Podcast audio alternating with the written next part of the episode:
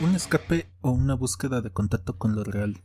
Una jaula de la que no puedes salir una vez entrando o unos lentes para percibir el mundo de diferente forma. Bajo el efecto de las drogas no te importa nada. Solo quieres aislarte del mundo y conseguir una paz interior que no se consigue en un estado normal, decía el que para mí, en mi muy humilde opinión, es el último icono de la juventud desenfrenada que hemos tenido, Kurt Cobain. Bueno, no sé qué tan buena idea sea usarlo de ejemplo, ya que ya sabemos cómo terminó su historia. Pero, tomando lo que dice, ¿sirven las drogas realmente como un elemento de introspección? ¿Sirven como catalizador para echar un vistazo a la propia conciencia y a nuestras emociones? Por otro lado, en la película de Martin Hache se dice Me apasionan las drogas, he probado todas las que he podido conseguir, pero nunca lo he hecho para buscar el placer, o para ser feliz, o para afrontar la vida. Las drogas son maravillosas porque te abren la mente, te hacen comprobar que la verdad no existe, que todo es relativo. La droga te da otra visión, otra dimensión, te hace ver que nada es lo que parece, que nada es. La única realidad es tu realidad y será lo que tú seas capaz de ver. Pero, neta, o sea, ¿sí sirven las drogas como fuente de creatividad o inspiración? Porque algunas de las mejores obras que nuestra especie ha hecho se hicieron bajo estados alterados de la conciencia. No se podía alcanzar ese estado de iluminación de manera sobria, por así decirlo, ya hablando de números y según la OMS, aproximadamente 8 millones de personas fallecen cada año como consecuencia del tabaco, otras 3 billones por culpa del alcohol, pero en una sola persona en la historia de la humanidad ha muerto por culpa de la marihuana, o al menos no por una sobredosis de marihuana. La nicotina aparte y el alcohol producen una adicción, mientras que la marihuana sí produce un hábito pero no es adictiva a niveles físicos. Entonces, ¿por qué es legal comprar tabaco o emborracharse, pero la marihuana sigue siendo ilegal? Supuestamente es por razones de salud, pero yo digo que hay un pedo ahí en nuestra cultura occidental y cristiana que tenemos muy arraigado la idea de que todo placer es malo. Puede que vaya por ahí el asunto. O que hay de los motivos financieros que mueven a la industria del tabaco y el alcohol. Digo, cualquiera puede plantar marihuana para su consumo, pero con el tabaco y el alcohol la cosa se complica bastante. Eh, son muchas preguntas las que envuelven este tema y por eso hoy lo hablaré aquí con mi amigo Luis. ¿Cómo estás, amigo? Bien, aquí escuchando tu intro en el que de alguna forma pareciera que estás a favor y a la vez medio en contra del consumo. Nah, bueno, aparte, como disclaimer, aquí no incitamos al uso de nada. Cada quien es libre de hacer lo que se le dé la gana con su vida. Y pues no, no estoy a favor del consumo, estoy en contra de la prohibición, que es diferente. Ah, chinga, a ver, explícame eso. Ah, bueno, es que, güey, para empezar, tenemos políticas de prohibición de hace medio siglo, güey. Entonces, no mames, güey, ya cámbienlas. Ya no podemos tener leyes para un contexto de los años 60 o 70 en el 2020, que no mamen. Pero de alguna, de alguna forma se han intentado como cambiar esas leyes, pero siempre existe este factor científico, tanto neurofisiológico como cognitivo sobre las drogas, güey. Y la verdad, a lo que yo he visto habiendo estado en anexos, sí tiene mucha razón la prohibición. Ah, bueno, pero estás hablando de anexos, ya de adictos, güey. Yo siempre he dicho que los adictos arruinaron las drogas, güey. no sé, porque a fin de cuentas, mira, en documentos que he leído para poder entender un poco más, el THC sí hace muchísimo efecto en lo que es en el cerebro, es decir... Pero eso es con... O sea, sí hace efecto, obviamente, si no, no se sentiría nada para que lo fumamos. A lo que me refiero es que dejar ya secuelas es con un consumo constante y prolongado, ¿no? Sí, pero el problema es... O sea, si alguien fuma una vez cada mes, no sé, para como un ejemplo así muy fumado, alguien que durante 30 días se dedica a hacer bocetos de dibujos, por ejemplo, y ya el día 31 se pone a fumar motas hasta hasta que ya no puede más y junta todos esos bocetos y los junta en una sola obra. Si hace eso una vez al mes no es lo que le pase nada, ¿sí? Mm. Ni siquiera como hábito se le puede ir formando. Como hábito sí, porque a fin de cuentas ya sería de. Pero una, No, mames, los hábitos, ¿cuánto tiempo toman para formarse? Tres meses. Pero cuando, haciéndolos cada cuánto. Dependiendo si quieres hacerlo que sea un hábito que incluso se vea en tu red neuronal, de tres a cinco veces al, a la semana, o si se trata de sustancias adictivas, por lo general se llega a regular desde una vez a la semana. Por eso yo te estoy hablando de una vez al mes, güey. Sí, pero mira, estoy recordando ahorita lo que es el. ¿Cómo se llama esta parte? De lo de la Secretaría de Salud y se toma como ya un hábito cuando se hace una vez al mes o cuando ya es como un hábito constante. No es que no es la cantidad, sino qué tanto tiempo lo utilizas. Pero, por ejemplo, ¿estás de acuerdo que sal, no sé si te la vives todas, todos los días sentados en tu cuarto en la computadora jugando League of Legends y sales a caminar un, un día durante 15 minutos? No es un hábito saludable. No, para nada. Por eso es de que. Y por eso digo que fumar moto una vez al mes. Digo, tampoco lo estoy aconsejando porque de hecho a mí no me gusta consumir nada que altere la conciencia. Por lo mismo de que soy muy sistemático, no me gusta tener alteradas mis funciones cognitivas. Me, de, hecho, hasta me llegó a molestar de no poder crear enlaces. no, pero mira, algo que yo te puedo decir es que en parte estoy de acuerdo y en parte no. Una vez hablando con un amigo, él dijo, eh, no estamos ni siquiera preparados para controlar el cigarro ya quieren estar preparados para manejar la marihuana. Y es muy cierto, el problema es que en efecto, como llegaste a decir, los adictos hicieron mal, hicieron daño a lo que son las drogas, pero también las drogas, sin quererlo o no, controlan al adicto. Y ese es el problema. De hecho, con el cigarro, estaba viendo una vez estadísticas que dicen que de 10 personas que intentan dejar de fumar, 8 no lo van a lograr, uno va a volver a fumar dentro de las próximas semanas y uno va a volver a fumar en los años subsecuentes. O sea, es muy difícil que se deje al 100%. Exacto, porque a fin de cuentas la nicotina, el THC, las partes del alcohol, que ahorita no las recuerdo, son súper adictivas y es algo... Ah, el THC no es adictivo, ya hemos hablado de eso, ¿verdad? Sí, sí lo es y tengo papers que lo demuestran. A, nivel fisiológico, Sí lo es, porque a fin de cuentas... Que no, mierda. Es más, los vas a tener que subir, güey, porque si no, Víctor sigue teniendo la razón. es que no quieres admitirlo, pero es que cuando algo afecta neurológicamente, te puede llegar a ser este, ¿cómo decirlo? Adicto. Es como cuando dicen que el, ¿cómo se llama esta madre? LSD no es adictivo, pero también lo es. El problema es el ser humano y eso que lo conforma. el LSD sí es adictivo. De hecho, por eso muchos hippies quedaron completamente pirados después de esa década de locura que fueron los 70. Sí, pero es que, que tanto se metían también, o sea... El, que, el que no es adictivo es el DMT, güey, ahí sí nunca vas a conocer a alguien que haya sido adicto a tomar ayahuasca, güey.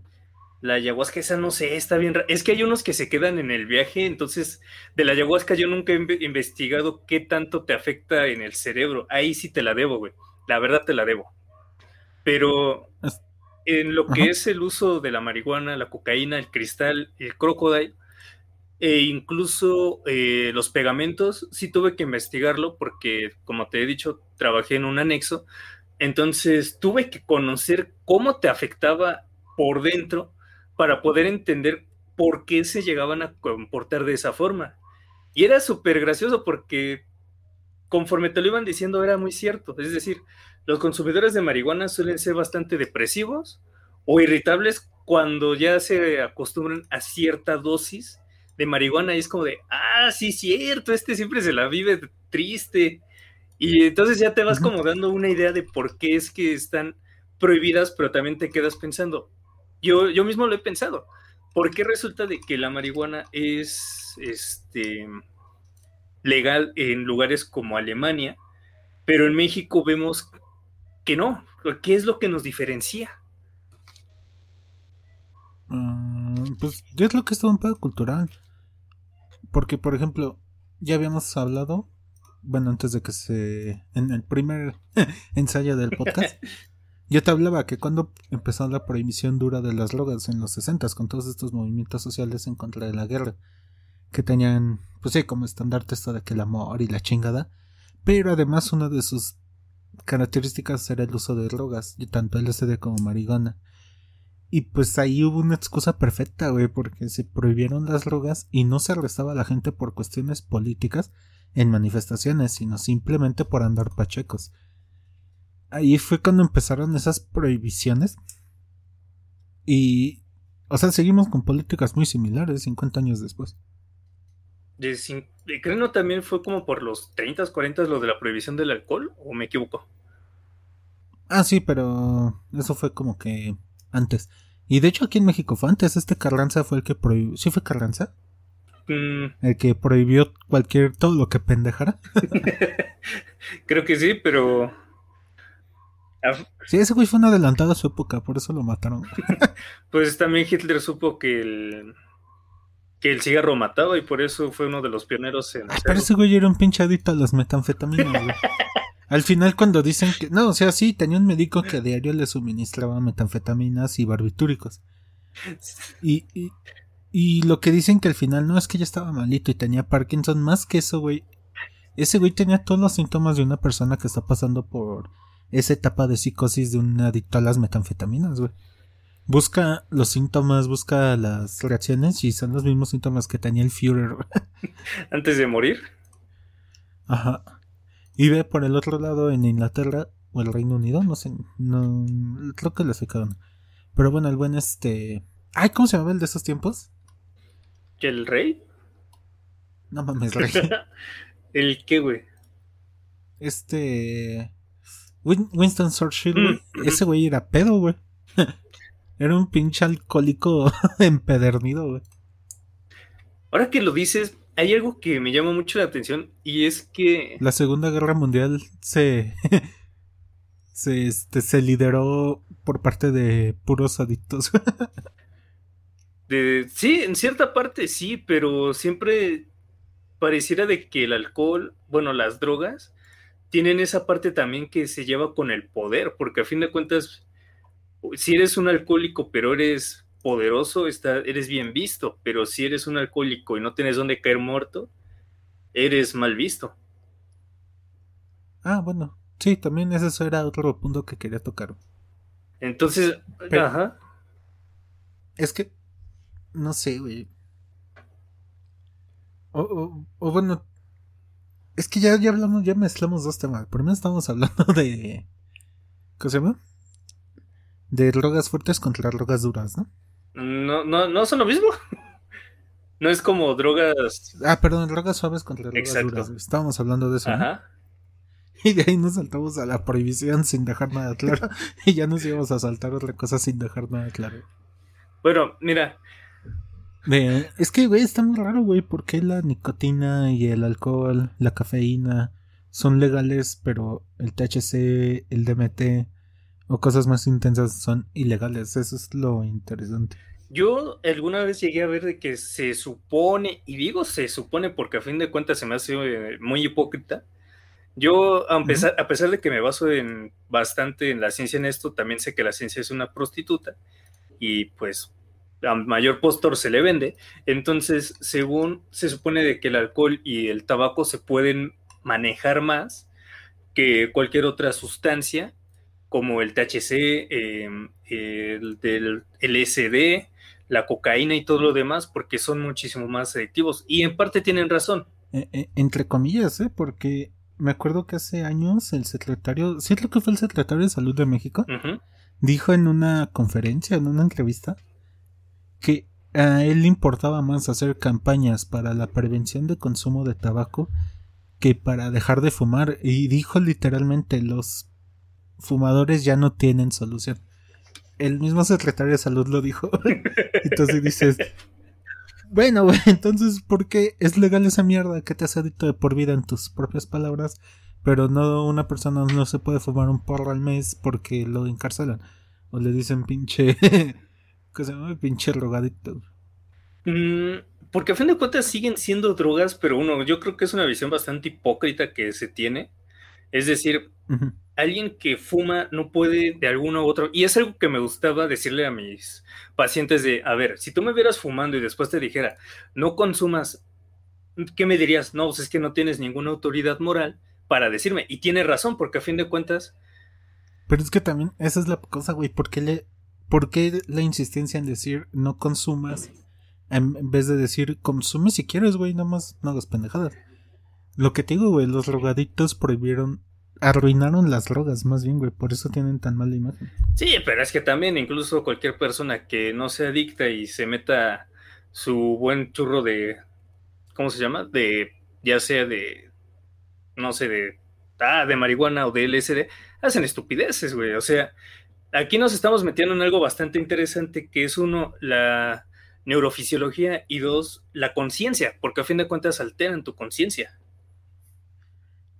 Lo que te decía, güey, hay que ir un pinche viaje de ayahuasca, Tomar esa madre hasta disolver el ego, güey, volver a nuestra conciencia oceánica, güey. Hasta, hasta volver al útero, por así decirlo. Sí, güey. No, pero a fin de cuentas ve los videos y cualquier persona no solo vomita, sino que empieza a gritar. Hay quienes se creen perros, quienes se creen pájaros, y por eso es... Es que dicen que sí es un proceso de tal cual, güey, de, dilución, se dice. Dilución, ajá. Del ego, güey, porque... Eh, por ejemplo, en la entrevista de este Roberto Martínez con José Madero, cuentan que su guía del viaje, güey, le decía a Pepe que la madre que estaba viendo era su propio ego, güey, que tenía que vencerle. La chingada ese pedo ya se me hace muy fumado, güey. Muy Far Cry. Pero dentro de. Muy, muy Far Cry, que siempre se pelean con sus demonios o su ego. Ajá, haz de cuenta. No mames. Sí, sí se me hace fumado, güey, pero tiene cierto sentido, güey, porque exploras estados de la conciencia que no se exploran de manera cotidiana o de manera normal. Pero, ¿qué, ¿cuál sería la diferencia entre... Y, con lo que decían, güey, o sea, una mente en calma puede ver este... ¿Cómo decía ese güey? Que para una mente en calma hasta el cielo más tormentoso puede tener un poco de luz, mientras que para una mente atormentada hasta el cielo más claro puede conjurar los peores tormentas, güey. Entonces, si tú traes tus pedos y te metes a alterar tu conciencia, pues obviamente te vas a sacar puras cosas de la chingada. Sí, pero ahorita que lo dices, ¿cuál sería la diferencia entre alcanzar el nirvana, o sea, así como te lo enseña el budismo, a meterte drogas?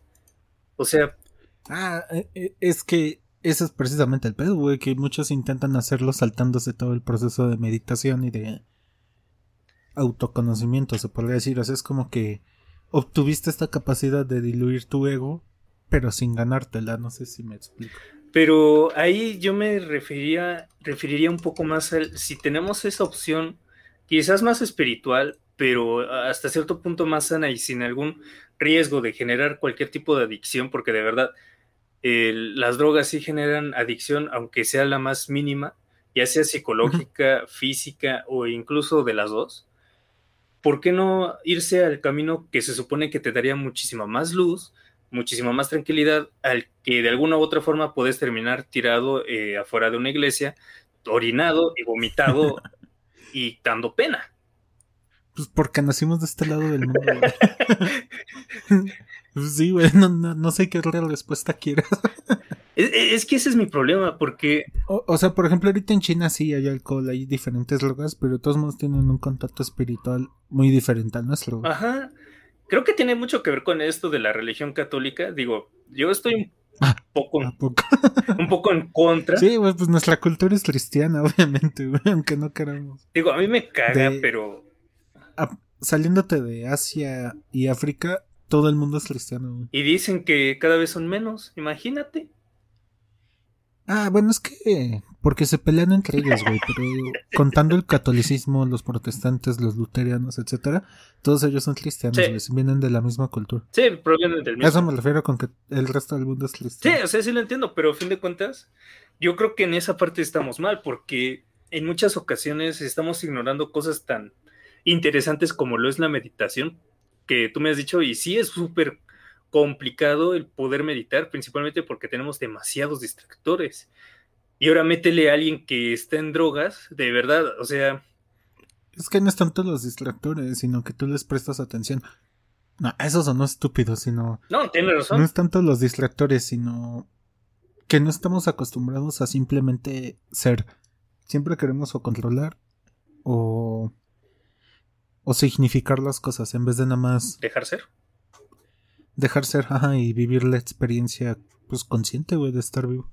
Que en sí eso es lo difícil. Es que no me gusta hablar de estos temas porque se ponen hippies muy rápido. que de alguna forma va ligado. La gente se va a hacer una mala imagen. no, pero es que es como está el hippie bien guiado y el hippie que únicamente fuma y dice amor y paz a lo pendejo también. O el hippie superficial, güey, que se compra pantalones de yoga y prende inciensos. y compra pirámides de tres mil pesos para alinear chakras.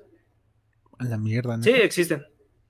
Lo acabo de ver. Interesante. Pero bueno, el caso está en que, mira, yo que he estudiado un poco sobre eso y pues mi trabajo en cierta parte también se trata en la prevención, es que sí te puedo decir de que hay algo que a mí me llama mucho la atención y tiene mucho que ver con esta parte de que no somos felices y queremos más. Siempre necesitamos más a pesar de que ya tenemos algo bastante agradable, por así decirlo. ¿Me explico? Entonces, es tanto esta necesidad de más y más que nos generamos una tensión diaria. Y a partir de ahí yo tomé la palabra soma, que proviene del libro Un Mundo Feliz, y adquiere muchísimo sentido, porque para poder ver las cosas bien y bonitas, pues qué mejor que drogarte y no prestar atención a lo que de verdad vale la pena. Eh, también. Es una buena aproximación. Claro, es la mía, porque puede haber miles, miles más, pero a fin de cuentas es lo que yo uso para decir, a ver, no estás prestando atención a lo que de verdad te debería de importar. Que tus padres están peleando, puedes hacer esto. Ah, no tienes opción, vamos a buscar más, pero no te drogues. o sea, yo creo que eso es lo más importante, ¿no crees? Sí, y aparte como dice en la cita de la película esta, o sea, dice que yo no no me rogaba para buscar placer o para ser feliz o para afrontar la vida. Nada más lo usaba como un, un catalizador para abrir la mente. Yo siento que ese es el caso en el que las drogas están completa, están justificados. No justificados, sino más bien es aceptable. Para abrir la mente, yo tengo muchos pedos con eso, güey, porque bien dicen que el cannabis sí te puede abrir la mente, pero ¿cuál sería la diferencia entre meditar o echarle, pues, de alguna u otra forma, intensidad a tu propio pensamiento o a tu propia cognición? Pues es lo que te digo, es un catalizador, güey, nada más para tener otra perspectiva. No sé, es que yo sí lo pienso desde el lado de todo lo que he llegado a ver, obviamente. O sea, como el típico Pacheco, güey, que se queda, no sé, viendo una cosa durante cinco minutos y no se da cuenta. Sí, pero bueno, eso es. O sea, él porque, o sea, si eso pasa porque pues nada más se drogan por logarse, pero si te logas con un propósito y utilizas esa capacidad de concentración de estar viendo el piso cinco minutos, en enfocarte simplemente en la experiencia consciente de estar vivo, la, pues ahí sí se podría decir que te puede ayudar como catalizador la. Pues sí, la mota. Es que, bueno, eso es por la distorsión espacio-temporal que te da la marihuana y para él no son cinco minutos, son tres horas, por, eso es de que se, llegue a, se llega a pensar. De hecho, la taquilalia es muy común entre los que están drogados. Taquilalia.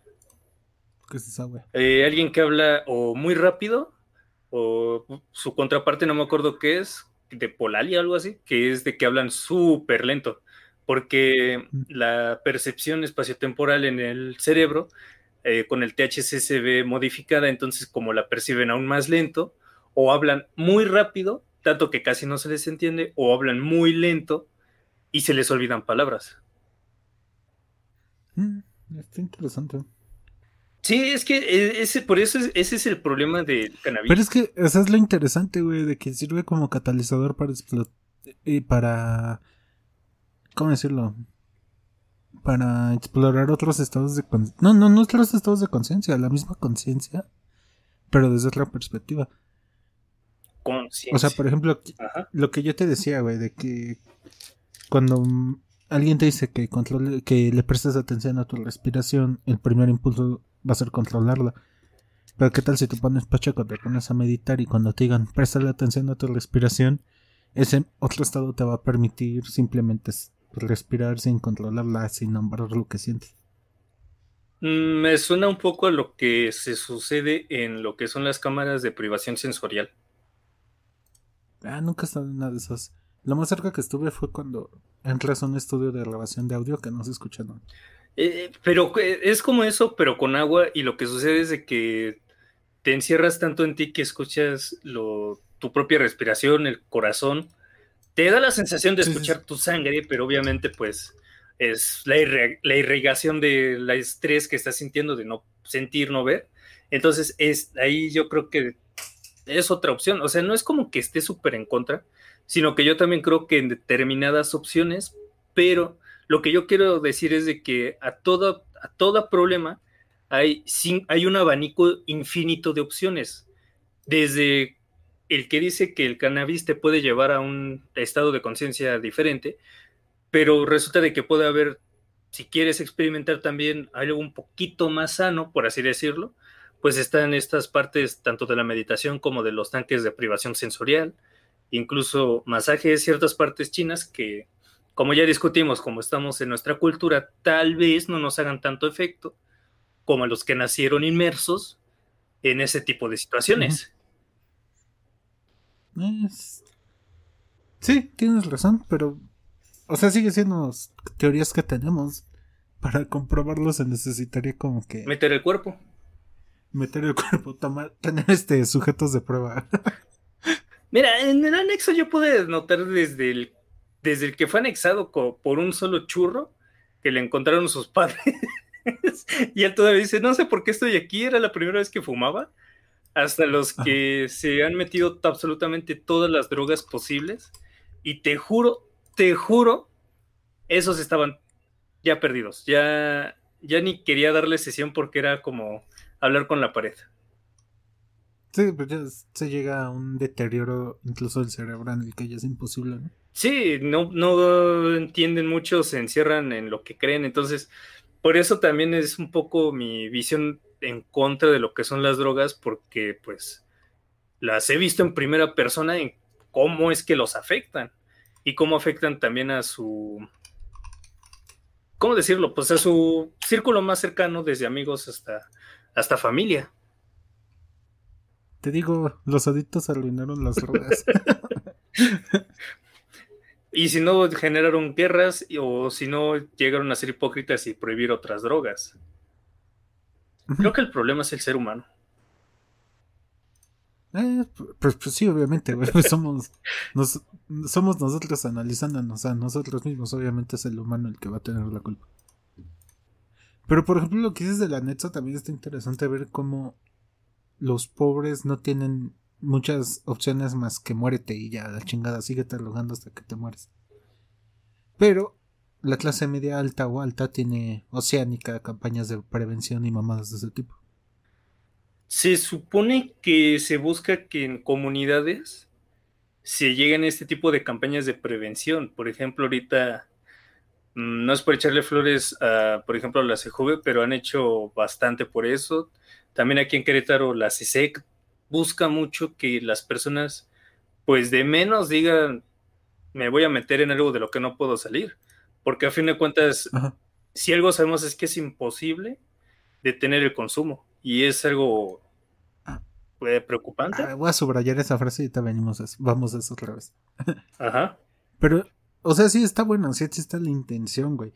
Pero no se está haciendo, o sea, por ejemplo, sí hay muchas drogas que son ilegales, pero son permitidas, como el crack en Estados Unidos, en los barrios pobres de Nerros, o en la frontera mexicana, que en Tijuana están los picaderos de heroína, en la que el mismo gobierno les da jeringas y condones, güey que traducido el mensaje es lo que te decía, muérete, güey, sigue rogando hasta que te mates. Pues es que es como un mecanismo de, ¿cómo se llama? De control social, a fin de cuentas. Ajá. Y es que es como lo que decía el, el entonces secretario de salud, güey, que los fumadores ya no tienen solución, pues yo creo que es lo más fácil, güey, decir, bueno, ese güey ya es adicto a la heroína, dale jeringas para que se mate y pues por lo menos no se esté propagando pinche sida o cosas así. Que si se mueran, que sea por la heroína nada más. Que al final no es solo por la heroína, luego se, se mueren porque se pelearon y se mataron a cuchillazos, o sea. Ah, bueno, sí. También, o sea. Sí, pero o sea, yo lo que me refiero es que eso ya no es controlable. Lo que yo digo que está mal es que el mismo gobierno les da las jeringas para que se maten. O en Estados Unidos, como te digo, que en las comunidades negras hay gente fumando crack en la calle y la policía no les dice nada, güey. Porque como que ya es dentro de la agenda que, sí, güey, pues ya que se roguen, se mueran. ¿Para qué nos metemos en este proceso?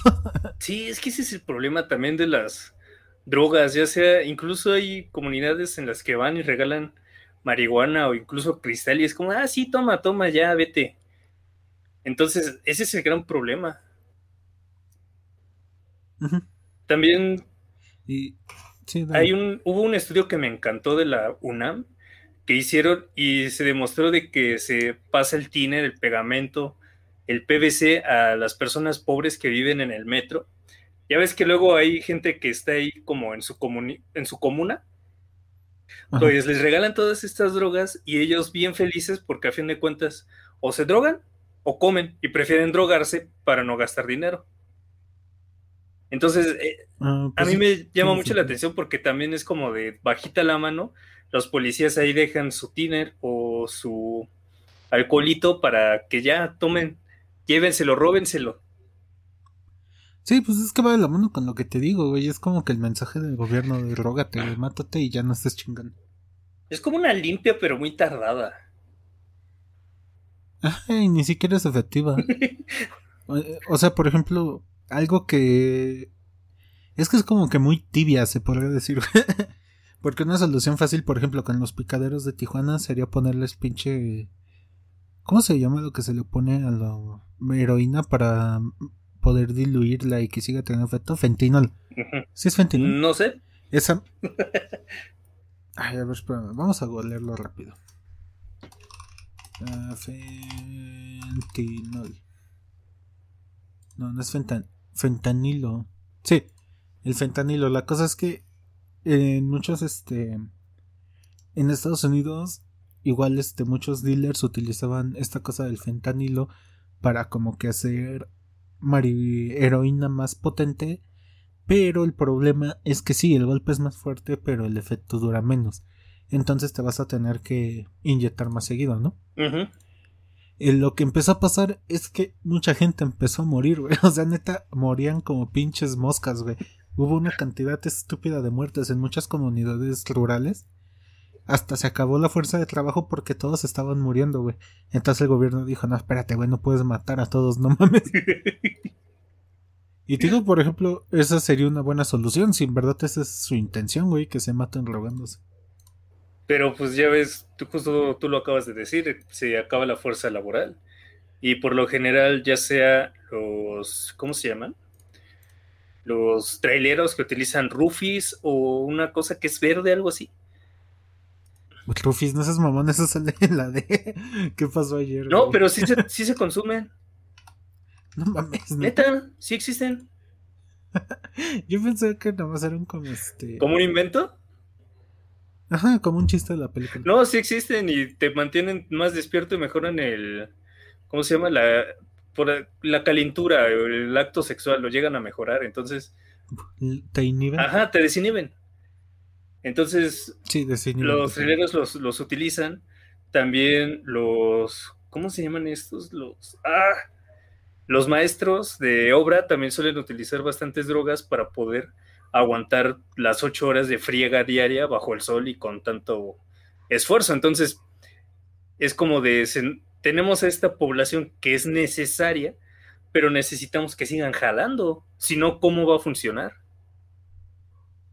Pues también, eso mismo también pasó en Tailandia, me parece que fue. Cuando se dio la epidemia de anfetaminas. Metanfetaminas, perdón, que son las este el cristal, ¿no? Son metanfetaminas. Metanfetaminas. Sí. Es que soy bastante inexperto con los nombres. Sí, metanfetaminas. Incluso había varios documentales donde la gente decía, pues es que está bien pendejo, güey, porque empecé fumando esta madre para poder trabajar más dinero, para trabajar y ganar más dinero, y ahora todo el dinero que me lo que me gano me lo gasto en esta mamada. Y dices, no, pues sí, valió madre, no tiene sentido. Y allá también, no me acuerdo que, si fue en ese país, en Tailandia precisamente, pero hubo un pinche presidente que dijo, no, pues vamos a hacer una campaña dura, una guerra dura contra las drogas. Si ves un drogadito en la calle lo puedes matar y no hay problema. ¡Hora! Sí, pero no me acuerdo en qué país fue, creo que sí fue Tailandia. Pero sí, su pendejada no duró mucho, güey. Se dieron cuenta del caos que provocaba eso. Pues sí, imagínate, tan solo con eso pues, das permiso para cualquier cosa. Ah, es que se estaba drogando y la droga ah, se, la acabó. En Filipinas, güey. Ah, bueno, es que. Fue en Filipinas donde hicieron esa mamada. Ahora que lo dices, también aquí en México hay algo que no fue propuesto por el gobierno, pero ahorita me acabo de acordar. Y es que se llaman los escuadrones de la muerte. ¿Los has escuchado? no, hijo de puta, güey. Chócate la pendejada. Dijo que él estaría feliz de matar a rogaditos como Hitler mató a judíos. este güey sí es un. Ay, no mames, no. Ay, ay. Y, después dijo, Hitler masacró a 3 millones de judíos, yo tengo a 3 millones de rogaditos, sería feliz de matarlos. Verga, güey, no mames, no estamos tan mal. AMLO no está tan cabrón. Rodrigo Duterte. No te pases de lanza. Se mamó, güey. Al menos Alemania tenía Hitler, Filipinas no lo tendría. Pero es una visión bastante cruda de cómo tener a ese tipo de personas, ¿no? Es que no es una solución, es una... Bueno, ay, ¿cómo decirlo? Es que no solucionas nada, lo estás eliminando por completo. es como decir, esto no me está funcionando, en vez de arreglarlo, mejor no hay que arreglarlo, simplemente Dale suprimir y vacía la papelera. ¿Cómo? Que te digo que eso ni siquiera es una solución, güey, nomás es eliminarlo. Es como, digo, darle en suprimir, borrar el archivo y vaciar la papelera, güey. Pues ya ves que cuando se intentó aquí en México con el buen Calderón, resulta de que se empezó una guerra que no, no se ha logrado terminar. Ah, pero es diferente. Este güey tiene. Este güey, el de Filipinas, hizo una guerra contra los robaditos. Calderón hizo una guerra contra el narcotráfico. Bueno, sí. Es diferente el irse contra el esclavo que contra el amo. Pero. Y, y, y lo que decías hace rato de que. Ay, güey, de que hacer campañas en que la gente sepa que una vez que se meta ya no va a poder salir. Está de la mano con lo que te dije del otro podcast, güey, que los drogaditos muchas veces escogen estar drogados, no ser adictos. Sí, y... O sea, ellos saben que se siente bien. Digo, no, no, no digo que todos, pero puede que si hay un porcentaje que nunca supo que iba a ser, iba a ser adicta. O sea, típico que en una fiesta le invitaron algo y pues le gustó y él dijo, ah, pues está chido. Pero nunca supo que a las dos semanas si va a empezar a sentir mal realmente por no consumirlo. Y empezar a buscar. Eso es lo, algo que se ve muchísimo en los anexos, y es que resulta de que, por lo general, son personas de condiciones bastante precarias.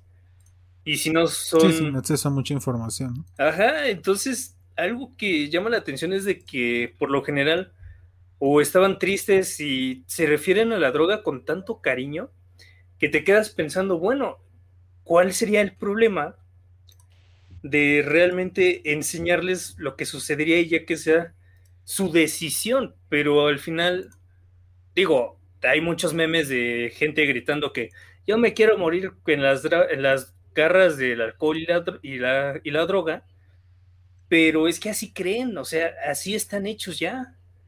Bueno, así se hicieron. Pues es que también hay muchos lugares o muchas situaciones en las que no tienen realmente muchas salidas. y, creo que ese también es el problema, porque...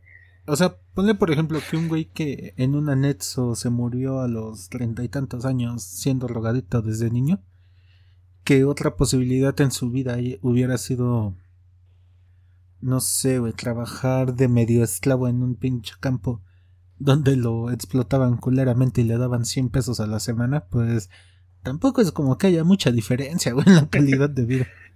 Y no, no los estoy justificando a que sean adictos, pero el sistema les falló a esas personas. Yo, yo creo que aquí pues, se podría aplicar lo de el meme este de Boya Horseman, en el que dos jóvenes clase media alta se ponen a discutir sobre la precariedad que puede llegar a ocasionar ah. la droga. Entonces, no hemos vivido ese tipo de pobreza tan alta que se puede llegar a tener, pero a fin de cuentas, si el sistema les falló y una de 100 personas va a poder salir adelante a medio... Menos. Eh, ¿Una de mil? Menos, güey. Una de un millón, yo creo, cabrón. Bueno, quiero ser un poco optimista, ¿de acuerdo? No, güey, el optimismo es uno general. En, esta ocasión sí me hace creer de que mi trabajo sirve de algo. Entonces, va a lograr salir adelante y eso yo creo que es como de que, vamos, tú puedes adelante, aunque sepas que le estás mintiendo. a ver, mira, vamos a ver nada más. Mira, la clase alta, chida, alta, alta es un por ciento de la población nacional. Esa población a la que nadie de nosotros puede aspirar porque pues lastimosamente no somos hijos de los que ya controlan todo ese capital.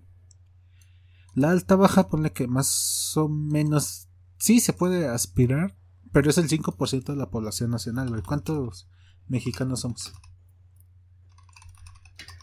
Población nacional de México 2021. Somos 126 millones 14 mil 24 habitantes. Ah, mira, 24. Vamos a ver. ¿Cuántos te dije? El 5%. A ver, serían. ¿Cuántos te dije? 126 millones. 14 mil. 24 habitantes. Eso está muy exacto, güey. me, da cosa. Hasta parece mentira, ¿no? Sí, güey, bastante. Sí me sacó de pedo. Mejor. Ah, es que es el financiero. Mejor me voy a, a Inegi, güey. Ahí le, le confío más.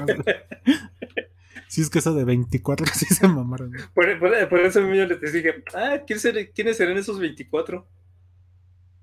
Mm, interesante, la página de INEGI no me carga. A ver, México en cifras. Ah, pero viene hasta el 2010, nada más, en la página de INEGI.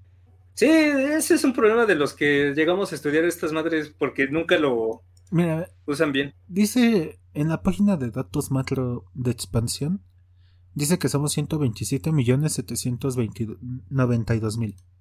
Mira, en la INEGI dice que en el 2020 126 millones 14 mil 24. Déjame apuntarlo porque si no me hago, me hago ¿Cuántos? Eh, aquí dice 126 millones 14 mil 24 personas. Ah, pues lo que te dije, güey. Que te digo que el 24 me resultó muy curioso. Sí, sí, es que llama la atención que sea tan. Pero no era del INEGI, era en la página del financiero. donde me saqué pero yo ahorita estoy en la del INEGI, güey. Ah, ok, entonces hay que hacerlo casi. 126 millones 14 mil 024. Ajá. Ok. Dice que el 5% de esos van a poder aspirar a ser clase alta, güey. Esos son 126 millones 014 mil 024 mm. Ah, qué pendeja dice. Lo hice mal. Mapas. Ah, yo vi que hice mal. Tabulados. ¿Cuántos dijimos que no? 126 millones, 014 mil, 024. Que se nota la ingeniería chingada, man. ah, Mira, ve, de esos 126 millones, 6 millones van a poder aspirar a la clase alta, güey. Pues es algo, ¿no? de 126 millones, ¿te hace que 6 millones son un chingo? Pues 120 millones se van a quedar en donde están. ¿Cuántos? 120 millones, ¿no? Ajá, por eso. Y lo peor de todo es que se es más fácil retroceder que adelantar. Eh, de hecho, esa es la única movilidad social que existe, güey. Muchos me dirán que soy muy pesimista, pero es la verdad, güey. La única movilidad que existe es que nazcas riesgo y la cagues, güey, y te vuelvas, mueras como clase media. ¿No, ¿No se supone de que incluso los millonarios tienden a quedarse sin su fortuna como a la cuarta o quinta generación. Sí, por eso era un ejemplo, güey. O sea, si eres muy pendejo y la cagas, pierdes tu fortuna y mueres como clase media. Ese es el pedo. Y de hecho, ahorita estaba pensando y resulta de que los millonarios pueden acceder a drogas de mucho más calidad Sí, de mucha mejor calidad que los pobres, es decir. Mira, 74 de cada 100 mexicanos que nacen en el estrago social más bajo no logran superar la condición de pobreza. Y eso, llevándolo a los datos que habíamos sacado hace ratito, pone que de esos 26 de 100 mexicanos que nacieron en el estrato social más bajo, puta, uno, güey, va a alcanzar una clase media alta. Entonces los otros 99 sí es como que una opción en la que su vida era arrogarse, caer en una noche y morir a los 30 años y su otra opción era vivir en condiciones súper precarias, pues güey, no hay mucha diferencia. Ahora también, hay que tomar en cuenta qué conlleva la drogadicción y por lo general está ligada a temáticas de violencia y, y delincuencia. También eso es algo que hay que tomar. Por eso también está la pelea por la por evitarlo. O sea, ¿cómo? Es decir, si tú eres una, un, adicto y ganas 500 pesos a la a semana y te estás gastando por lo general 600 pesos, entonces para obtener más vas a querer robar o asaltar, que es bastante normal en los que son adictos. Ah, sí. Sí, sí, Entonces, pues es lo que digo. O sea, no los justifico, pero es que tampoco tenían muchas opciones. y lo más gracioso es de que muchos dejan la escuela porque se les hace difícil y eso que iban en primaria. Es que también vuelvo a lo mismo, güey la, realmente la escuela como que no está hecha bien para explotar las cualidades de todas las personas. No, pues ese es otro tema también. Se, ¿Cómo se dice? Se suele decir que se premia más la memoria que tu habilidad para poder hacer algo. Eh, la memoria y está muy enfocado a lo matemático. ¿Qué digo? También se maman, güey, porque, o sea, lo que es cálculo integral diferencial, que es lo más cabrón que se enseña hasta prepa, pues, güey, sigue siendo álgebra, siguen siendo cosas que un niño puede entender, güey. Nah. La cosa es que también, pues, ah, un niño no, güey. Es álgebra, güey. Es lógica, cabrón. No, pero un niño no puede entender eso, por eso es de que se van poniendo por niveles. Bueno, sí, sí, sí, sí, tienes razón. Sí, me, a lo que me refiero es que siguen los mismos principios de lógica, no se meten en teoremas, demostraciones o cosas que siguen siendo pura lógica realmente, pero ya un poco más, necesitas pensarlo un poquito más. Sí, ese también fue uno de mis grandes, mi gran estrés con la matemática porque yo nunca he sido como muy bueno como tal. Y siempre he pensado, pero es que si es lógica, uno más uno pes, entonces ¿por qué no lo logro entender? Porque no estás poniendo atención. bueno, no, no, no, no, pero al final yo entiendo muchísimo más fácil lo que son movimientos sociales y logro encontrar más lógica en lo que es estudiar la historia y la psicología que la propia matemática. Tal vez por eso moriré pobre porque no sirvo a lo que es el a lo que es el capitalismo. Ya te dije que no eres pobre, verga. No, pero me estoy refiriendo a de que moriré pobre. No sé si muera en 40 años en una choza, a eso me refiero. Ah, bueno, eso sí puede pasar todo. Sí, porque a fin de cuentas, yo no le sirvo mucho al capitalismo entendiendo que Freud dijo algo sobre el inconsciente y eso es lo que nos puede llegar a manejar dependiendo de la teoría, a saber cómo generar un sistema de seguridad para un banco. ¿Me explico? Pero sí se utiliza, o sea, yo ahorita que estoy trabajando con un partido político que no pienso nombrar, estamos utilizando muchas cosas de teoría de... No tanto de Freud, pero sí teorías más, este... que tienen que ver con psicología, neurología y cosas así para analizar datos que estamos ahí. Ah, pero lo más seguro es que es este y sí tenemos asesores, bueno, consultores especializados en psicología y neurología. Han de ser cognitivo-conductual, que es lo más útil para el sistema actual. No, ya los hubiera mandado a la verga. ¿Por qué? Si Güey, ya te dije, si yo tuviera a Jordan Peterson enfrente, lo meo. Pero al final Peterson es muy útil para el sistema actualmente. Sí, no lo niego. Sabe dar show, se vende bien. Exacto, y por lo general el cognitivo conductual se acerca mucho a tu visión más científica de la vida, más positivista. Eh, un poco. Por eso te digo. Pero. Eh. Me sorprende. Bueno, pero te digo que de todos modos, güey, que no es tanto que no le sirvas al mercado, tal vez no te has sabido vender. Sí, eso lo sé muy Porque que te estoy trabajando con güeyes que pues eh, ganan bien. Bueno, sí, también. El chiste es saber ser una buena prostituta para el sistema. Todos tienen, un parece.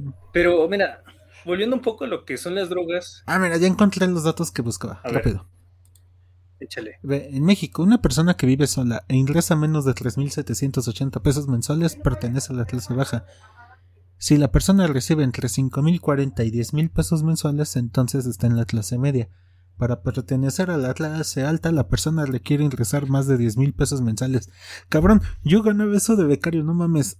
Neta, México está muy jodido, si creen que eso es clase alta, no digan pendejadas. 10.000, eh, según yo, la ONU manejaba otro sistema. Sí, por eso. Yo dije que la. ¿Cosa no? Ah, no dije de quién, pero este es de la OCDE. De la OMS, sí, es que. También ese es el pedo, porque. Nunca se ponen de acuerdo. Para cooperación del desarrollo económico. Es que nunca se ponen de acuerdo, güey. Unos dicen que. Güey, pero la ONU está peor, güey. decía que los pobres ganaban creo que dos dólares al día, ¿no? Más o menos pues sigue siendo lo mismo, dos dólares al día son como 40 pesos al día. A la semana son... ¿Cuánto dije, perdón? 40. 40, 7 por 4, 280 por 30 son como 6 mil pesos, ¿no? Pues es lo mismo que dice este güey. Lo mismo que dice el fondo. Bueno, no, un poquito más. Pero... Pero esto lo decía la OCDE y la gráfica esa todavía más pendeja de Forbes bueno, no, no es su culpa que esté pendejo, así vivimos. Así es este país. Alguna vez eh, cuando trabajaba haciendo ensayos para otras personas, me quedé preguntando, ¿mercadotecnia en qué se basa? Pues en Forbes. Y me sentí muy sucio al utilizarlo como bibliografía. ¿Por qué, güey? Es una buena revista. Sí, pero no sé. Clase media, ingreso mensual. Eh, pues son casi los mismos datos, de 5.000 a 14.000. Clase alta, más de 14.000, viviendo solo. Sí, y en la Ciudad de México sí debe estar bien intenso ahorita ese, tipo de vivienda. Mm. Ahora imagínate. Pues, güey, la clase alta con 14 mil pesos. No mames, eso es como. En la Ciudad de México, que eso es como. No voy a decir. Es que me voy a sonar como el pendejo de Monterrey, de un sueldito, güey, de 30 mil pesos. Pero es que sí, güey, o sea, ya ves que te había enseñado que aquí pinches rentas de 30 mil, 40 mil pesos. Sí, por o incluso un cuarto que está en la azotea por 5 mil 500 pesos. Ajá. Y luego pendejos como Jacobo Wong que dicen, no, es que eso está bien, tú solo ve y chingalis. Oye, sí, pero existe algo llamado calidad de vida y te, y te están sobre explotando un precio solamente para ir a dormir. O sea, ¿qué pedo? O, o por ejemplo ese mismo, güey, ese pendejo de Jacobo Wong, güey, que le idolatra al idiota, bueno, no idiota, a Jeff Bezos o Elon Musk, es como, no, y ya es que ese güey tiene mucha la idea de tú échale ganas y se puede. ¿Échale ganismo? Ese güey estará consciente de que por más que le eche ganas, nunca va a llegar a tener lo que tiene Jeff Bezos o lo que gana Jeff Bezos en un año. entonces, entonces. Creo que Diego ya se lo ha dicho, güey, pero como que ese güey sigue en su pinche alucin. en su burbuja, por así decirlo. Es que eso ya no es burbuja, eso ya es ser pendejo. Igual y nos cancela ese güey. Oh, sí estaría, ah, chido, nos hacemos conocidos por hacer por pendejear al Jacobo Wong con sus mamadas de. Es que tú, tú tienes que chingarle, tienes que echarle. Es como, sí, güey. El leganismo es un cáncer. Sí, pero no todos tenemos la oportunidad para hacerlo. Y digo, por ejemplo, si tú eres un albañil que gana 5 mil pesos al mes y te gastas 4 mil en, el puro vicio, entonces, ¿cómo carajo piensas siquiera medio vivir bien? O dicen, bueno, que aprenda o desarrolle habilidades que le reditúen mejor. Ajá, pendejo. Ahora imagínate que todos somos programadores o cosas que sirven técnicamente. Y luego, pendejo, todos, va a haber una escasez de trabajo de todas formas, güey. ¿No te das cuenta de que tú que dices que soluciones son estúpidas, güey? que no, está, no arreglaría nada realmente. No Acrecentaría el problema. Y es que ese es el, eh, y es que eso es lo importante. Todos, todos tienen una, un papel en este gran engranaje que es la sociedad. Claro, unos son más importantes que otros. En una sociedad, dijo el bromas. Exacto, pero esta misma sociedad de tan enferma y sucia que está, que se puede llegar a encontrar en, las drogas todo este tipo de situación. Porque volvemos a lo que te estaba diciendo, los que son alcohólicos pero tienen dinero y que se pueden ir a Oceánica o incluso presumir de que beben champaña, son bien vistos. Pero los que viven Tonayán y están ahí en el centro balbuceando totalmente ebrios, son mal vistos. Y eso es una hipocresía. O los dos están mal o los dos están bien, pero no se puede decir... Mezclado contra el clasismo. Ajá. Y... Ah, pero en fin. Ya llevamos creo que casi una Ah, canijo. ¿En serio? Entonces, algo para cerrar, querido amigo Víctor. nada, güey, que se roguen si quieren. Nada más no arruinen las drogas, no se hagan ahí. Ah, me, me, acuerdo que, por ejemplo, o sea, es que yo digo que sí pueden usarse como detonante de creatividad, siempre y cuando no sean el centro de todo. Hace poco estaba viendo una serie que se llama 1971, el año que la música lo cambió todo. Ajá. Y hay una parte en la que Ringo Starr dijo algo así como que cayó en la trampa de que para ser creativo tenía que meterse a huevos drogas. Y es fijo, es que llegó un punto en el que estaba tan ocupado rogado, pensando en las drogas, que no podía dedicarme a la música, nomás pensaba en eso. y otra calle es cuando así ya valió pita. es que ese es el... Por cierto, gran serie, la recomiendo. No la he visto. Bueno, si te gusta todo esto, si te gusta la historia de la música, por así decirlo. Pero bueno, yo sí les digo, al menos infórmense, porque es, es mejor estar informado y saber que te estás chingando y tal vez cuestionarlo, porque a fin de cuentas yo creo que es lo más importante, cuestionarte para qué te quieres drogar, a realmente solamente ir a lo pendejo y es que la marihuana es, es mágica, no idiota, la marihuana te puede hacer daño, investiga. Sí, o sea, si eres un pendejo y fumas mota, no te vas a volver a un genio. Exacto. Vas a ser un pendejo rogado, ¿no? y aunque seas un genio, te drogas igual pero al menos vas a poder estar consciente y vas a decir, ah, y ahora voy a llegar al momento en el que hablo lento, ahora entiendo por qué los ojos se ponen rojos, porque se inyectan en sangre, y al menos vas a ser un drogado informado, pero por favor, idiota, al menos estudia un poquito y vas a ver de que no, las drogas no son tan buenas como te las venden, ni son tan malas como te quieren hacer creer. Todo depende de qué tanto sepas. No existe bueno ni malo. Exacto, en tanto uno lo decida. No, ah, tal cual, no existe bueno y malo, las cosas son. Y ya. Sí, pero bueno, es que ahí dependerá de tu moralidad o amoralidad. Por eso, pues si le metes la moral, sí, ya existe, güey, pero precisamente bueno y malo es... Es humano. Eh, yo diría que dependiendo de la persona. Es un... ¿Cómo era? Contingente moral. Entonces es eso. Eh, ya, Álvaro. Róguense, viva el LCD y la mota. Viva la economía del amor. y luego dices que te caga que seas, que te digan hippie. No soy hippie. Hablemos de meditación y vamos a verlo. soy un rampicat, güey. ¿Un qué? Rampicat. Ah, ya, sí, ya, ya, ya entendí. Un, un rampicat con, con buenas intenciones. Un rampicat hippie, qué cara. bueno, gente, yo creo que ya deberíamos de despedirnos para que Sí, ahora sí. Sale. Sale, gente. Cuídense y buena tarde, noche o mañana, sea la hora en que nos escuchen. Ahí nos estaremos escuchando. Esperemos que con un podcast completo y no fragmentos. Aunque se escucharon bastante bien, ¿eh? Tuvieron bastantes reproducciones. ¿A poco? Ajá. Ya luego me contarás. Sí, luego te cuento. Ya si vemos que se vuelve a bajar su número de reproducciones, Tal vez es que debemos de hacer podcasts cortos. Jalan más chido. Aparentemente. Pero dale gente, cuídense. Ahí luego platicamos.